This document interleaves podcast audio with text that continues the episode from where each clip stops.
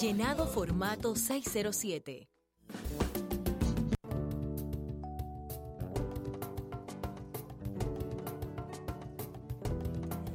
Buenas tardes, gente libre. Bienvenidas y bienvenidos a Libertarias, su segmento de feminismos de la República Radio.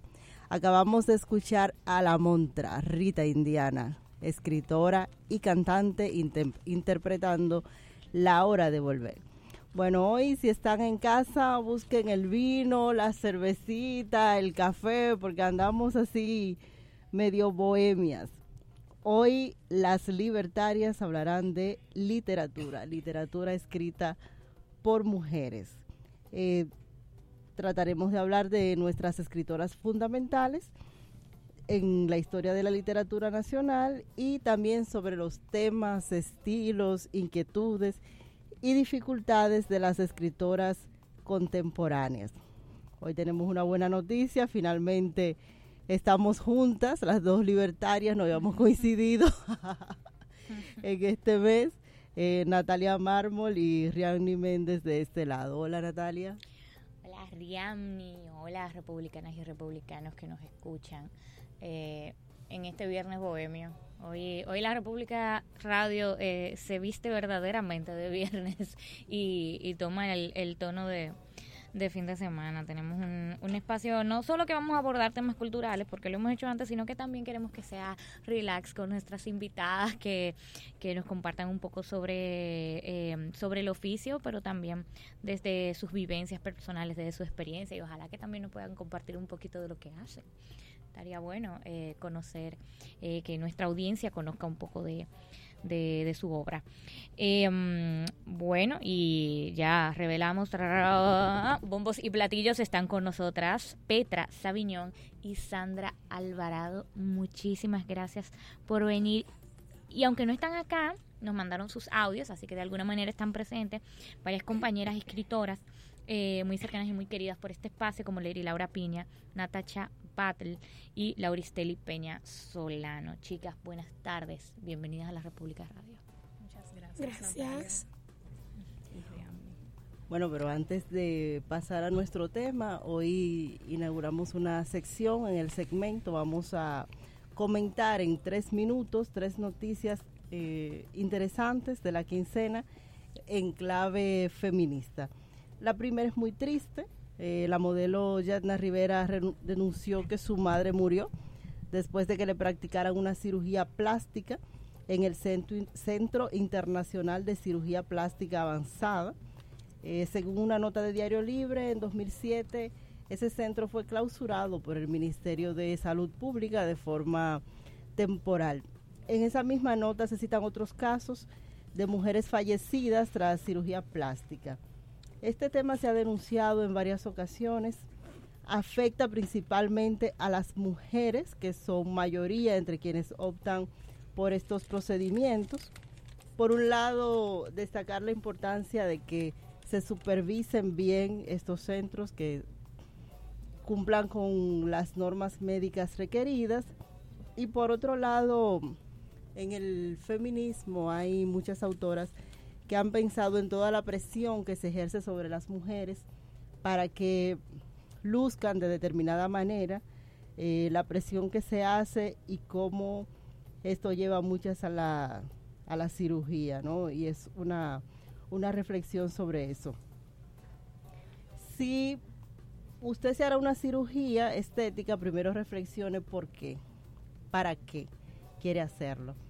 Si luego desde su libertad decide seguir adelante, averigüe bien a qué clínica va y en quién manos, en qué manos se está poniendo. Totalmente de acuerdo. es, fuertísimo ese tema y permítame comentarlo eh, solamente porque realmente eh, a veces nosotras creemos que estamos haciendo. Yo soy defensora acérrima de, eh, del respeto a nuestra autonomía y que eh, desde nuestra autonomía nosotras podamos decidir sobre nuestro cuerpo, eh, sea para una cosa o para la otra, pero decir sobre nuestro cuerpo. Pero a veces eh, estos dictámenes sociales tan fuertes que nos imponen estereotipos de belleza, que probablemente nada tiene que ver incluso con lo que nosotras mismas entendemos que es hermoso, nos llevan a veces a tomar decisiones que creemos que van a llenar algún tipo de, vacío y que al final no producen ninguna satisfacción.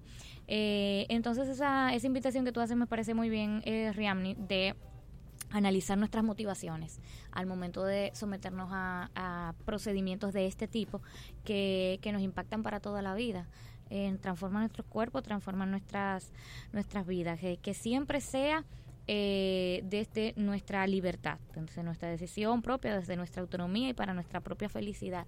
Y señores, no hay nada más sexy, considero, más erótico que, eh, que la seguridad en una misma, que el reconocernos así hermosas como somos, que ver nosotras mismas, primero, antes que nadie nos lo diga, lo lindas que somos, lo chulas que somos. Así que mírese en el espejo eh, y mire detenidamente para que vea todo lo bella que usted es. Y bueno, esta semana, en otra noticia, se está eh, conmemorando el primer diálogo nacional de la comunidad LGBT. Em, esto está buenísimo porque ayuda también a visibilizar eh, muchísimos temas que no se le da la atención que, requiere. Eh, recordemos el diálogo que tuvimos acá, la conversación que tuvimos acá eh, con dos compañeras activistas eh, lesbianas, activistas por los derechos LGBT, que nos contaban los múltiples obstáculos que todavía enfrentan para que se le vean garantizados sus derechos y para que les sea reconocida y respetada su orientación sexual. Em, una de las demandas que ha surgido de este diálogo que, que, veo como un como una primera como un primer éxito eso visibilizar eh, las vicisitudes los obstáculos que todavía enfrenta la comunidad y por otro lado fortalecer también eh, a, a, las personas las activistas los activistas eh, al movimiento en sí que eh, a la lucha organizada en torno a, los derechos de, de, las personas de la comunidad LGBT. Em, y bueno, uno de los reclamos que hace es la aprobación ya finalmente de la bendita ley eh, antidiscriminación que tiene más de dos años en la consultoría jurídica de la presidencia, eh, donde se ha estado estudiando, pero que realmente ese, ese estudiando es un eufemismo. O sea, lo que está es para, parada porque todavía eh, no es un interés, no es prioridad. Simplemente no es prioridad para el, el Ejecutivo, que, que ahora mismo se encuentra en la consultoría. Eh, jurídica de la presidencia eh, por el apoyo que se está prestando desde la presidencia para la eh, elaboración de esta ley, para la interposición de esta ley en el Congreso, eh, pero tampoco es una prioridad para el Congreso mismo. Así que, que nada, está muy bueno que continúen presionando para que finalmente se apruebe esta ley que no solamente va a beneficiar eh, a las personas LGBTI, eh, personas de identidades eh, sexuales diversas, disidentes y orientaciones sexuales diversas disidentes, sino a toda a todo el mundo, a todas las personas que viven en República Dominicana, porque son muchas las causas de discriminación en este país. así que nada, felicitaciones a los organizadores de este encuentro y espero que sea de éxito el cierre, que me parece se está celebrando justo la tarde de hoy. Despedimos este segmento con otra nota triste. El movimiento feminista de la región perdió a Magali Quintana. Eh, falleció, una conocida defensora de los derechos de las mujeres en Nicaragua. Ayudó a la sociedad nicaragüense a debatir y comprender mejor el tema de los feminicidios. Y en realidad eh, sus aportes eh, tanto de activismo como teóricos sirvieron a toda Centroamérica y, el Caribe. Bueno, nos vamos a una pausa y al regreso conversaremos sobre mujeres y literatura en la República Dominicana. Con Petri Sandra. Quédate con nosotros. En un 2x3 volvemos a la República. Para todo aquel que quiere ponerse negocio a mover dinero aquí le va. Ponme ese negocio a facturar. Así prepago. Ponme ese negocio acepta tarjetas, hace la diferencia para vender más con mayor frecuencia. Obtén más ganancias aceptando pagos de las principales tarjetas del mercado con nuestra terminal a un costo fijo mensual. Evoluciona tu negocio con Azul Prepago de Servicios Digitales Popular. Ponme ese negocio a facturar. Azul Prepago. Ponme ese negocio Más información en azul.com.do. Estamos en las redes como La República Radio en Facebook y arroba la Rep Radio en Twitter. Contacto Social, un programa hecho por profesionales del periodismo para servir a la sociedad dominicana. Contacto Social, cada domingo de 9 a 10 de la mañana. Contacto Social, una revista semanal de noticias, análisis y comentarios con los periodistas Luis García, Wilkin de la Cruz, Abigail Peña y Solangi Santana. Contacto Social. Cada domingo de 9 a 10 de la mañana por La Nota 95.7. Conoce de todo. Continuamos haciendo La República. Una mujer está sola. Aida Cartagena Portalatín. Una mujer está sola, sola con su estatura, con los ojos abiertos, con los brazos abiertos, con el corazón abierto como un silencio ancho. Espera en la desesperada y desesperante noche, sin perder la esperanza Piensa que está en el bajel almirante, con la luz más triste de la creación. Ya hizo velas y se dejó llevar por el viento del norte, con la figura acelerada ante los ojos del amor. Una mujer está sola, sujetando con sus sueños sus sueños, los sueños que le restan y todo el cielo de Antillas seria y callada, frente al muro que es una piedra humana, móvil a la deriva, perdido el sentido de la palabra propia, de su palabra inútil. Una mujer está sola, piensa que ahora todo es nada y nadie dice nada de la fiesta o del luto, de la sangre que salta, de la sangre que corre, de la sangre que gesta o muere en la muerte. Nadie se adelanta ofreciéndole un traje para vestir una voz que desnuda, solloza, deletreándose. Una mujer está sola, y su voz se ahoga en pensamientos que traducen lo hermoso de la rosa, de la estrella, del amor del hombre y de Dios. Escuchamos a la poeta Leri Laura Piña, premio joven de poesía de la Feria Internacional del Libro Santo Domingo 2016, declamando el poema Una mujer está sola de Aida Cartagena Portalatín. Sandra y Petra, a propósito de Aida, pueden explicarnos eh, cuál es la importancia para la literatura nacional eh, de esta escritora y cuáles otras mujeres, digamos, qué otras tres mujeres son fundamentales en nuestra historia literaria, en nuestro canon. bueno, gracias por la, primero gracias por la invitación a Natalia y a Rianme. Eh, bueno, muy lindo escuchar a leer y recitar el poema de Aida Cartagena, Una mujer está sola. Y bueno, cuando hablamos de Aida Cartagena, eh, de alguna manera hablamos de quizás una mujer poeta, una mujer escritora, que ha sido quizás una de las pocas que han sido o han entrado al canon literario dominicano, o sea, eh, oficialmente. Quizás es una de las poetas que más encontramos en las antologías de poesía dominicana, eh, sobre todo. Quizás más como poeta que como narradora.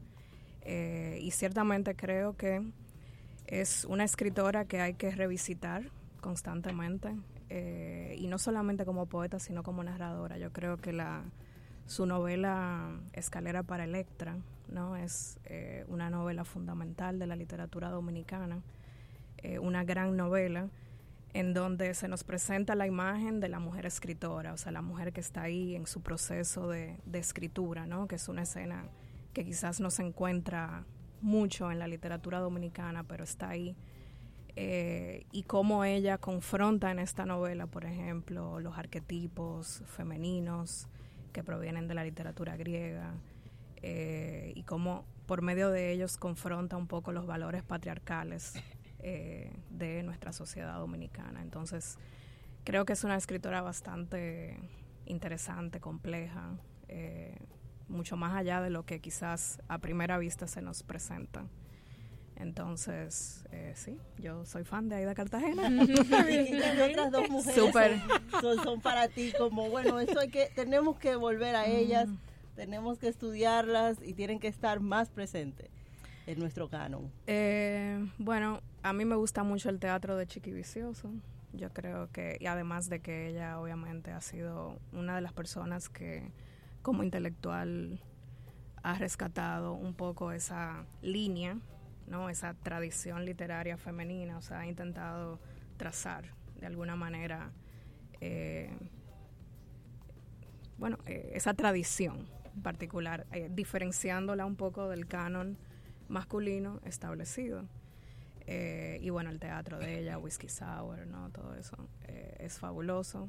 Y creo que en las escuelas, cuando pensamos, por ejemplo, en las escuelas, en cómo se distribuye el canon, en cómo se difunde, eh, quienes difunden el canon, eh, cuáles son las instituciones que participan. Ciertamente sí hay muchas publicaciones de Chiqui, pero cuando vemos quizás publicaciones más oficiales, no necesariamente la vemos a ella. Eh, y creo que esa es una autora importante. Y también ya de la literatura actual, obviamente, Rita Indiana, que ahí había una canción de ella por ahí, que estábamos disfrutando eh, que bueno, trae toda la complejidad actual de lo que sería el sujeto femenino, el sujeto queer, eh, digamos, eh, ¿no? O sea, toda ya la complejidad de lo que sería un sujeto joven dominicano eh, está de alguna manera presente allí, como y las dinámicas raciales, las políticas sexuales, o sea, el tema de la ciudad del consumo, de ser parte de una sociedad más globalizada, eh, en donde todo el tiempo, ¿no? De alguna manera estamos consumiendo lo que proviene de fuera. Y pienso mucho en la novela de Papi, ¿no? Que un poco eh, parece ser, ¿no? Como una oda, no necesariamente una oda, pero bueno, un, eh, un texto que nos habla constantemente de de toda esa mercancía que, que nos viene de fuera y a la cual aspiramos de alguna manera. Entonces, definitivamente Rita. Eh, sería para mí, bueno, esas tres mujeres. Entonces, para ti, Aida, Chiqui y Rita, eh, en términos contemporáneos, serían como tres autoras eh, fundamentales que deben quedar establecidas, que son parte del canon literario. ¿Y para ti, Petra? Bueno, ahí me dijeron que había que hablar primero de la vieja guardia, ¿verdad? sí, sí, Entonces, eh, somos libertarios, hablamos libertades, todo lo que queremos. Muy bien, yo aplaudo eso. Mira, eh, hay tres mujeres fundamentales para mí. Salomé Oreña, la clásica de siempre, ¿no? Carmen Natalia Martínez Bonilla y Delia Weber. Salomé Oreña no solamente por la forma y el fondo. Yo con Salomé me quedo más con el fondo que con la forma. Claro, yo sé que estamos en otra época, yo sé que no son los mismos tiempos, pero independientemente de eso, yo sigo acogiéndome a su fondo. No simplemente por lo que hizo en literatura, sino por lo que hizo fuera de ella, que esa es una cosa en la que yo hago mucho, mucho hincapié con las mujeres escritoras. ¿Qué somos dentro de las letras y qué somos fuera de ese espacio? En el caso de Salomé, una mujer que te escribe textos que tú puedes calificar como renovadores, textos que te sacuden, pero que al mismo tiempo te abre un instituto para instruir a mujeres. O sea, que te está diciendo, mira, yo aporto esto en las letras, pero fuera de las letras, yo también quiero que tú crezcas.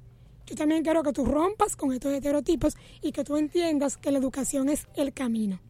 De hecho, sí, fue Salomé Ureña, como bien sabemos, quien abrió las puertas a la educación femenina y por tanto la puerta a las letras de las mujeres, a tomar la palabra, a leer la palabra, a escribir la palabra, a protestar con la palabra, eh, todo empezó por ahí. Y el canon, eh, me corrige Sandra, la, la experta, se construye de diferentes maneras, ¿no? Hay autores que son importantes por los pioneros que fueron, otros que son importantes por las innovaciones en su estilo, y habrá otros eh, que son importantes porque su prosa o su verso es tan profundamente humano y magnífico que atravesó épocas. ¿Es así o estoy aquí libertariamente inventando? No, eh, no, está bastante bien. Fui a mi clase. Sí, sí, sí. Eh, lo que sí yo creo que es interesante cuando hablamos del canon es pensar, eh, bueno, primero que es un grupo de obras, ¿no? Que de alguna manera son estudiadas por las universidades, por la academia, eh, y que de alguna manera consideramos que forman parte de, lo que sería nuestro patrimonio eh, universal, ¿no? Eso sería como básicamente, ¿no? Lo que, lo que es el canon. Eh, también cuando uno entiende el canon piensa un poco ya en el origen de la palabra, que es como la regla, ¿no? o la vara por la cual nosotros de alguna manera hacemos un escrutinio y decidimos, bueno, esto realmente es valioso para nuestro patrimonio y esto no lo es. Em, ciertamente influye bastante eh, que los autores o las autoras que entran al canon muchas veces entran por eh, razones de que, bueno, son muy representativos de un periodo histórico determinado o son representativos de un, de un movimiento, ¿no? Del modernismo, del barroco, eh, ¿no? del romanticismo, de las vanguardias, entonces se va armando ¿no? una selección de, autores. Pero bueno, lo interesante ver es, bueno, en dónde quedan las mujeres en este proceso de un poco de selección eh, en el canon y sabemos que históricamente pues las mujeres han sido excluidas de ese canon literario eh, no solamente aquí en República Dominicana sino podríamos hablar de lo que sería el canon occidental sí Ok, bueno, Lauristeli eh, no nos pudo acompañar, pero nos mandó un audio en el que nos cuenta también sobre cuáles son sus escritoras favoritas, sus imprescindibles en la literatura dominicana. Entonces ponemos ahora el audio de Lauristeli. Hola Riamni y oyentes de la República Radio. Mi nombre es Lauristelli y Rianni me ha puesto en una encrucijada, pues quiere que yo le comente sobre las cinco mujeres fundamentales de la literatura dominicana y por qué. Eso es muy difícil, porque realmente la literatura dominicana está plagada de mujeres imprescindibles imprescindibles, importantísimas, muchas que conocemos, otras que no conocemos y otras de las que conocemos muy poco. Entonces, escoger cinco siempre va a ser una labor ingrata e injusta. No sé, yo no me atrevería a mencionarle a cinco mujeres fundamentales. Yo creo que hay demasiadas mujeres escritoras fundamentales a lo largo de toda nuestra historia. Entonces yo prefiero eh, mencionar algunas de las que conozco, ojo, de las que conozco, porque a muchas no las conozco. Entonces también un poco de autocrítica, tengo que leer más. Eh, de las que conozco y que para mí son imprescindibles y geniales. Amelia Francacci, eh, la conocí recientemente por referencia eh, de Ángela Hernández. Está Evangelina Rodríguez, que caramba, era cuentista. Está eh, Abigail Mejía, Delia Weber, cuyos poemas son absolutamente hermosos estaría Carmen Natalia, eh, rescatada su figura, su historia por Ilón Canacidit, también la conocí hace poco. Eh, Irma Contreras, uff, increíble, eh, Irma Contreras. Y quizá pueda comentar mis favoritas, Mis favoritas yo creo que vendrían siendo Aida Cartagena Portalatín, esa mujer que dijo, aquí hace falta una mujer y esa mujer soy yo. Y me preguntabas por qué. Bueno, te voy a comentar de mis favoritas el por qué. Entonces, Aida porque es una poeta contundente, una narradora sagaz, increíblemente experimental y, wow, innovador. Ella es innovadora, pero también es fuerte, contundente y tiene tanta fuerza que es increíble para mí. Yo realmente la admiro muchísimo. Eh, por supuesto, Janet Miller, que mm, la conozco más como narradora y para mí es una referencia fundamental. Chiqui Vicioso, que es una poeta increíble y una investigadora maravillosa y encima es dramaturga. Hace poco vi su obra sobre, sobre Evangelina Rodríguez y la verdad es que quedé fascinada y conmovida. Eh, Chiqui es otro valor importantísimo. Tiene un nuevo libro sobre Julia de Burgos que es absolutamente increíble. Ángela Hernández, nuestra Premio Nacional de Literatura, wow. Eh, Ángela, para mí también fue como las primeras escritoras que leí cuando me mudé a Santo Domingo, me sentí tan identificada con Leona, eh, su personaje, porque yo era como así.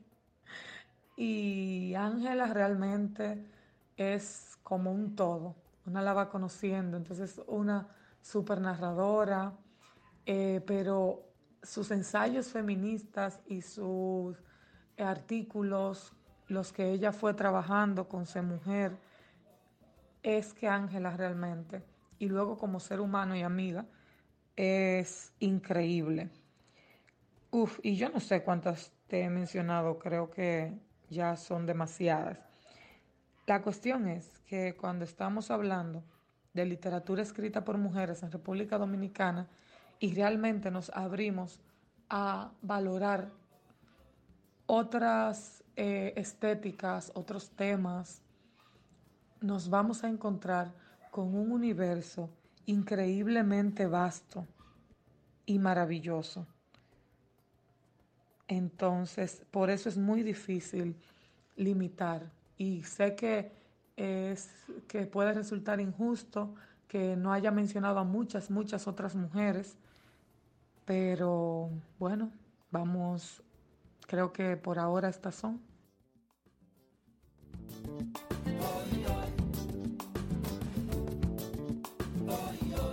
Bueno, ahí escuchábamos a Lauristelli, eh, tremenda, eh, nada, sus aportes eh, enriquecen mucho esta, esta discusión que estamos teniendo acá. Y, eh, pero queremos también compartir un poco de, lo que ha escrito. Eh, es la autora del poemario Abyecta, que entre tantos contiene estos hermosos versos. Somos las nacidas de un pequeño sol, las manchadas, ignominiosas. Nuestro destino es el aliento de la nada. En nosotras, el código secreto.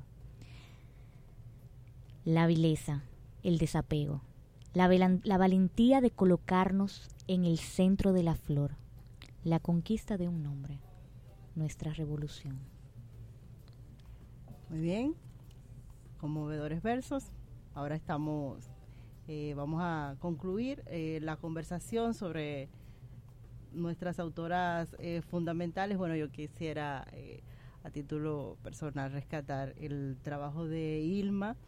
A mí me encanta la, la narración, para mí una narradora maravillosa, sus textos creo que adelantados a su tiempo. En uno de ellos, por ejemplo, aborda el tema del lesbianismo, en otro aborda mm, la situación de la mujer, eh, se mete en temas eh, con cierto matiz político. Eh, es una mujer que se lee, la podemos leer ahora, con, con una mirada contemporánea y todavía tiene, tiene vigencia. Y esa es una razón para entrar al canon, digo yo, ¿verdad? Pero yo estoy aquí como para que Sandra me, para que la profe me dé el visto bueno.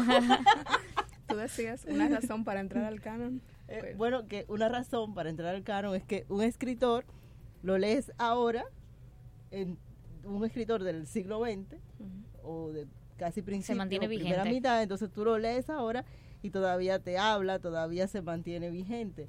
No es quizás como algunos románticos que tú lo lees ahora, te gusta quizás el artificio o te gusta el estilo, pero no te habla. Sí, sí, sí. Bueno, el asunto con el canon es que va un poco más allá de nuestros gustos personales. y es, y es- porque cuando Pero está bueno eso, contar un poco como que cuáles son los criterios en base a qué claro, eh, se o sea, valora. y exacto. O sea, el asunto es que si uno piensa también en el canon un poco como el canon bíblico, ¿no? Y cómo se seleccionaron esos textos para que de alguna manera correspondan a un dogma particular, de alguna manera el canon literario también tiene, digamos, una serie de, eh, de criterios que se que muchas veces se acogen más bien a los valores de una clase dominante. Entonces, por eso muchas veces vemos esos procesos de inclusión y de exclusión de autores y autoras en particular. Eh, por ejemplo, el canon dominicano en sí, cuando uno quizás hace una revisión eh, de las antologías, o sea, sobre todo las antologías funcionan mucho para ese proceso de canonización y decir, bueno, tenemos esta antología y bueno, esto es lo que se va a enseñar en las escuelas, en las universidades, esto es lo que se va a difundir.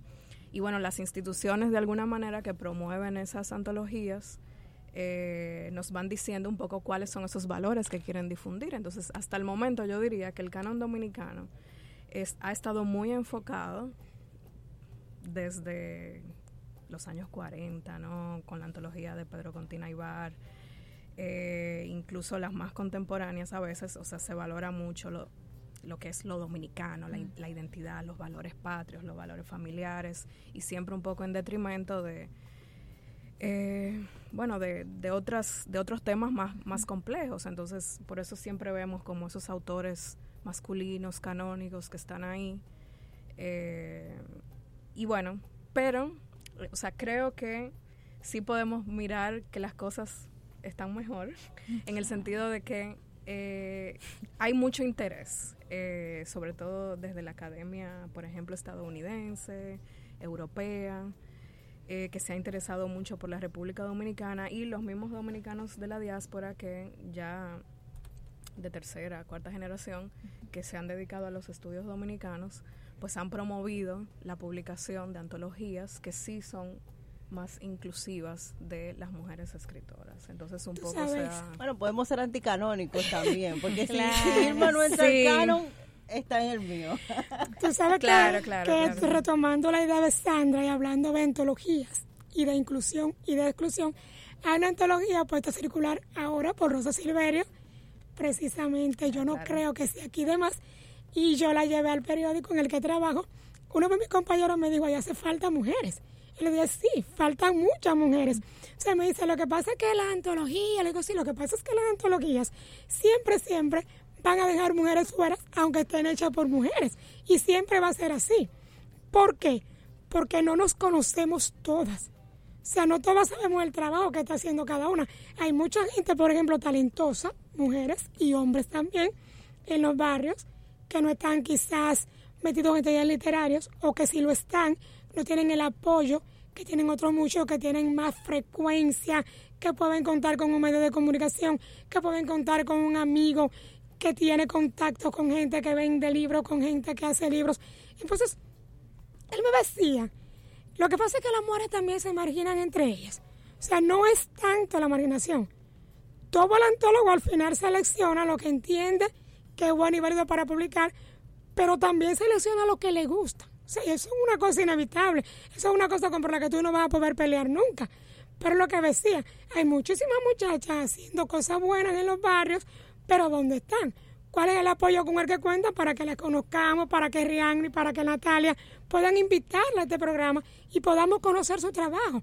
Entonces, Laura me comentaba sobre eso, sobre la importancia de que nos busquemos, de que sepamos qué estamos haciendo nosotros, porque si tenemos que ser solidarias, tenemos que empezar a conocernos primero, a conocer nuestras obras para poder proyectarlas.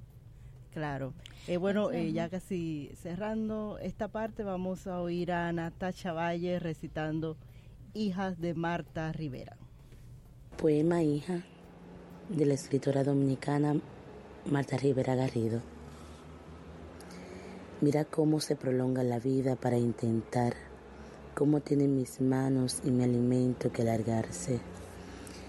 Mira cómo se pierde mi eco en tus pestañas, cómo suda mi afán para encontrar. Mira cómo me orienta tu voz hacia la luz y mis ojos, ciegos de tu cielo, se estremecen. Mira cómo es imposible desandar todo lo andado y haber podido ser para alcanzarte.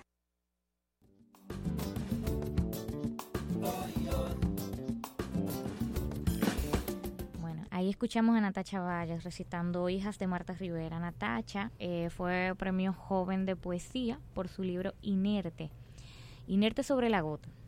Eh, en este libro ella escribió, cae una ráfaga de sal, minúsculos espasmos irrumpen el hábitat de este marco, la muerte me pela los ojos, el pulso tiembla.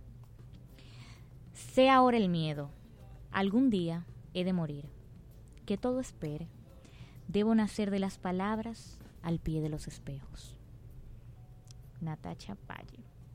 Bueno, libertarios y libertarios. Ahora hablemos de las autoras contemporáneas sus temas. Ya hablamos un poquito realmente, alcanzamos a tocar eh, algunas autoras contemporáneas, pero eh, podríamos hablar un poco más sobre estos aportes que han hecho y sobre los desafíos eh, con los que se enfrentan ahora mismo aquellas que han decidido a dedicarse, a enrumbarse por, por estos laberintos de la literatura. Eh, ¿Cuáles tendencias ustedes encuentran, identifican en los temas que se están abordando ahora mismo? Y eh, por supuesto, Petra, háblanos tú de tus temas favoritos y tus búsquedas creativas. Mira, tendencias. Yo creo que más que nunca tenemos un arco iris. Tenemos una apertura que es increíble. O sea, tú te fijas y revisas la literatura de 50 años para acá y te encuentras con una línea muy marcada en el caso de las mujeres, que es lo que estamos hablando ahora, el mismo patrón. Pero de repente, a partir de los 90, cuando tú empiezas a ver estas muchachas que están haciendo literatura, tú ves una cantidad de voces tan diversas, tan distintas, pero voces tan buenas que te están diciendo algo que tú lo compras porque no es solamente el fondo, no es solamente lo que yo estoy planteando, es la estética también. Por ejemplo, ahora hay muchos muchachos y muchachas que viven fuera, que viven en Estados Unidos, que están usando mucho el spanglish. O sea, hay gente que está opuesta a eso porque entienden que es una, una, es una ofensa que están pisando el idioma. Pero ¿qué pasa? Que ese es el lenguaje que esos muchachos conocen. Es la forma en la que esos muchachos y muchachas te hablan en esos barrios. Porque se quedaron en Estados Unidos mezclados con dominicanos, mezclados con gente que habla inglés. De hecho, ahora mismo ya está circulando en toda América Latina el Quijote traducido a Spanglish.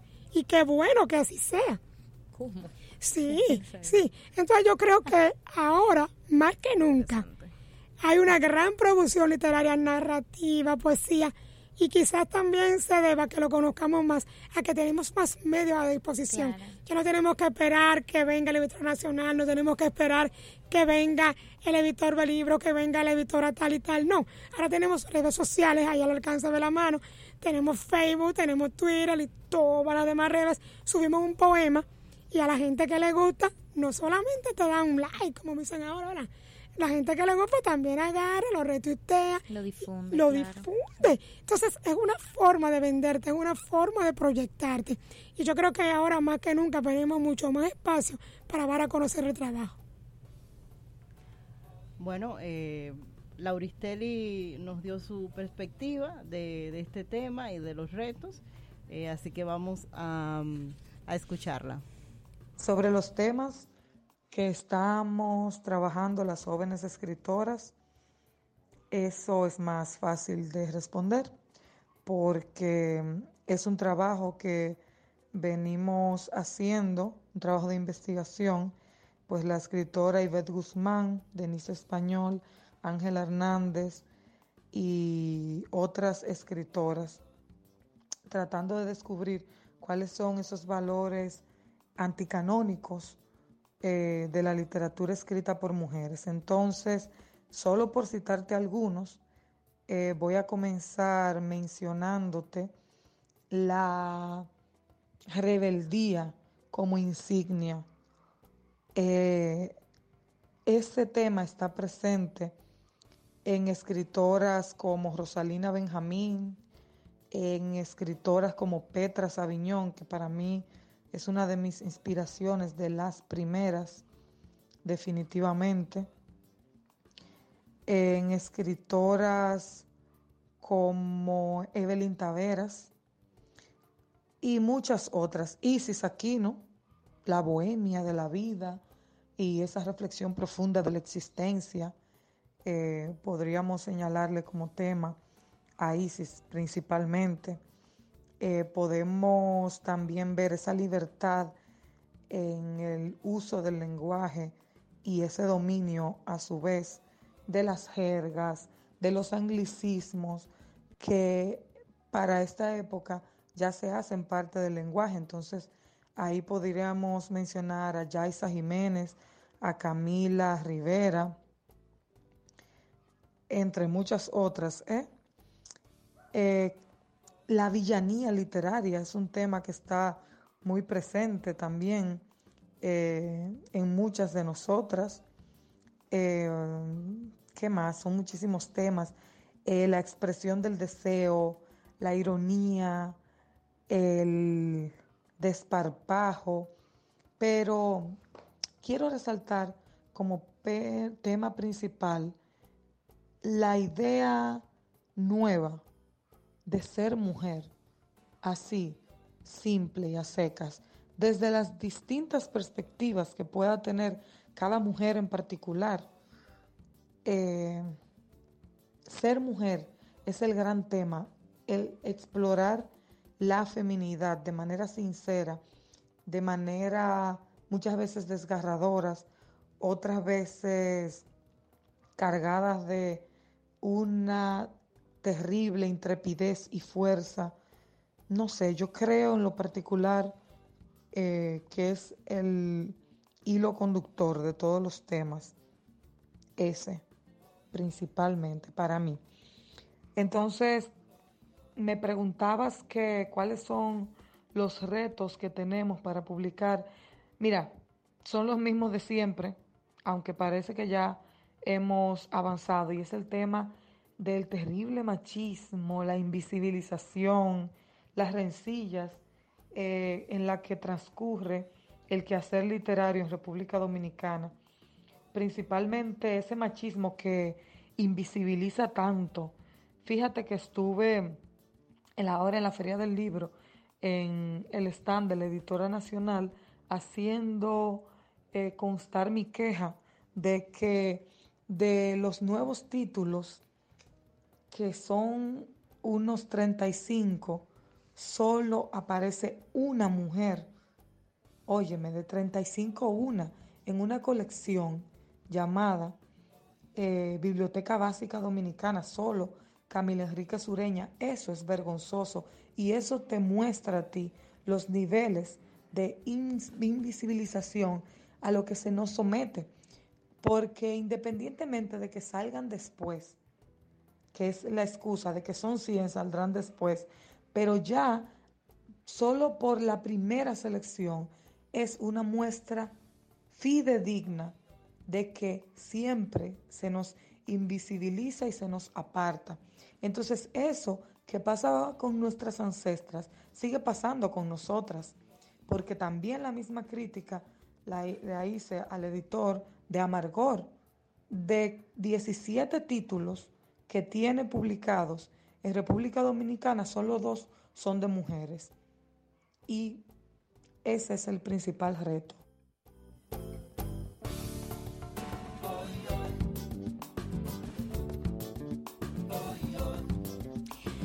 Pero, Riamni, yo no quiero continuar sin permitirle a Sandra también la oportunidad de darnos la respuesta eh, a esta pregunta que lanzamos, que Sandra no tuvo la oportunidad de hacerlo. Ahora las autoras contemporáneas, los principales desafíos a los que se enfrentan. Bueno, yo creo que eh, lo que escuchamos un poco de Lauristeli es bastante completo respecto a esos retos y bueno, más que ella como poeta, ¿no? Puede eh, vivir más de cerca, más de cerca su experiencia. Y bueno, ciertamente sí, hay, muchos desafíos. Yo estoy muy de acuerdo con la idea de la invisibilización que hay eh, muchas veces de las mujeres, pero también sé que hay muchos esfuerzos eh, de, inclusión que a veces vienen más bien eh, de fuera, ¿no? hay una antología que se llama La Nación y su Escritura de Carmen Cañete, en donde, bueno, hay un esfuerzo bastante grande de 70 y 30 eh, mujeres y lo interesante es que ella habla mucho sobre, en su introducción, de esos procesos de inclusión y exclusión del canon literario. Eh, yo creo que también otro reto en general respecto a, la literatura, a la visibilización de las mujeres, está en la forma en que nosotros leemos literatura. Eh, yo creo que hace falta quizás una generación que esté más educada en la crítica literaria, en leer los textos literarios desde otras perspectivas, que esos textos pueden ser leídos desde el feminismo, pueden ser leídos desde otros lentes, desde el psicoanálisis, desde el marxismo, ¿no? O sea, traer la teoría literaria, eh, los estudios culturales para, de alguna manera, por medio de esas lecturas, ¿no? Eh, poner de manifiesto, bueno, aquí hay no una invisibilización, hay una injusticia y estas teorías de alguna manera nos ayudan a visualizar, a, visibilizar eh, eso. Entonces creo que hace falta una nueva forma de leer literatura y creo que eh, los movimientos feministas también son responsables un poco de, promover estos espacios de, lectura. De lo que dijo Lauristeli, quería retomar esto de la colección. De entre 35 autores, solo Camila eh, Enríquez. Me pareció bastante increíble eh, cuando ella me, mandó el audio. E incluso me pareció tan increíble que me puse a, confirmarlo. Eh, y me parece que, es así, que, es cierto. ¿Cómo, ¿Cómo, una escritora joven va a tener referentes cuando piensa, bueno, cuando yo pienso, lo voy a decir con toda franqueza, bueno, en esta colección, no sé, no está Aida, no, no, no, no se incluyó a Salomé, si era por porque es el principio de la historia o, qué es lo que pasa. ¿Cuál es el, criterio? Y yo sé que el canon es eh, difícil de aprender eh, los criterios, por eso también hay un movimiento anticanónico, ¿no? Para desacralizar ciertas cosas, pero al mismo tiempo eh, un país necesita eh, unos autores fundamentales, una, una referencia. ¿Cómo lidiar con eso, Sandra? Bueno, yo creo que nuevamente, o sea, tiene mucho que ver eh, la forma en que leemos literatura. O sea, quizás a nuestro país le hace faltan más carreras de literatura, más carreras de letras, las humanidades, ¿no? Y realmente un pensamiento que logre como crear fisuras en ese canon literario, ¿no? Eh, y eso se logra, bueno, por medio eh, de otros tipos de lecturas que no sea una crítica así subjetivista o impresionista en donde yo digo, ah, este poeta maravilloso, no sé qué cosa, sino realmente como entrar en las discusiones ideológicas que están detrás de, la selección. O sea, yo pienso que eso es como lo más, lo más importante para lidiar con, con esta invisibilización, o sea, crear una generación de de lectores críticos, ¿no? Que sepan o logren hacer fisuras, ¿no? Eh, en ese canon. Y de lectores libres, ¿no? lectores libres, oh, claro. Bueno, por detrás del canon hay también mucha vida. no, claro. No, no, no. Es, también el acceso, o sea, es que eso no se quede, que, que quizás quienes tengan la oportunidad de encontrar eh, esas otras joyas, eh, te, sea una élite, o sea, sean personas que, que, que, tengan otro tipo de privilegios y oportunidades eh, y realmente lo que se reproduce en los principales espacios de socialización eh, institucionalizados, en las escuelas, hasta los espacios de la iglesia, que aquí es un espacio súper importante de socialización, eh, es eh, lo que se impone, es lo hegemónico y que es también el primer espejo con el que se encuentran eh, los niños, las niñas, sobre de, de, identidad, de lo que es lo, que es la identidad nacional. y eso juega muchísimo un rol en la construcción de su propia identidad, de cómo se define como dominicano, cómo se define como dominicana, cómo me defino como mujer. entonces sí hay un trabajo arduo y largo eh, que hacer y, y sí tiene como eh, mucha importancia eso del acceso, o sea, de, democratizar el conocimiento y garantizar mayor acceso a, a diferentes eh, tipos de, de, literatura y no solamente aquellos grandes, identificados como grandes también por un grupito bien chiquito. bueno, casi no tenemos que ir. Sí, casi nos tenemos que ir, chicos. Tú sabes que yo quiero, quiero hacer un aporte, ya nos vamos, ¿verdad?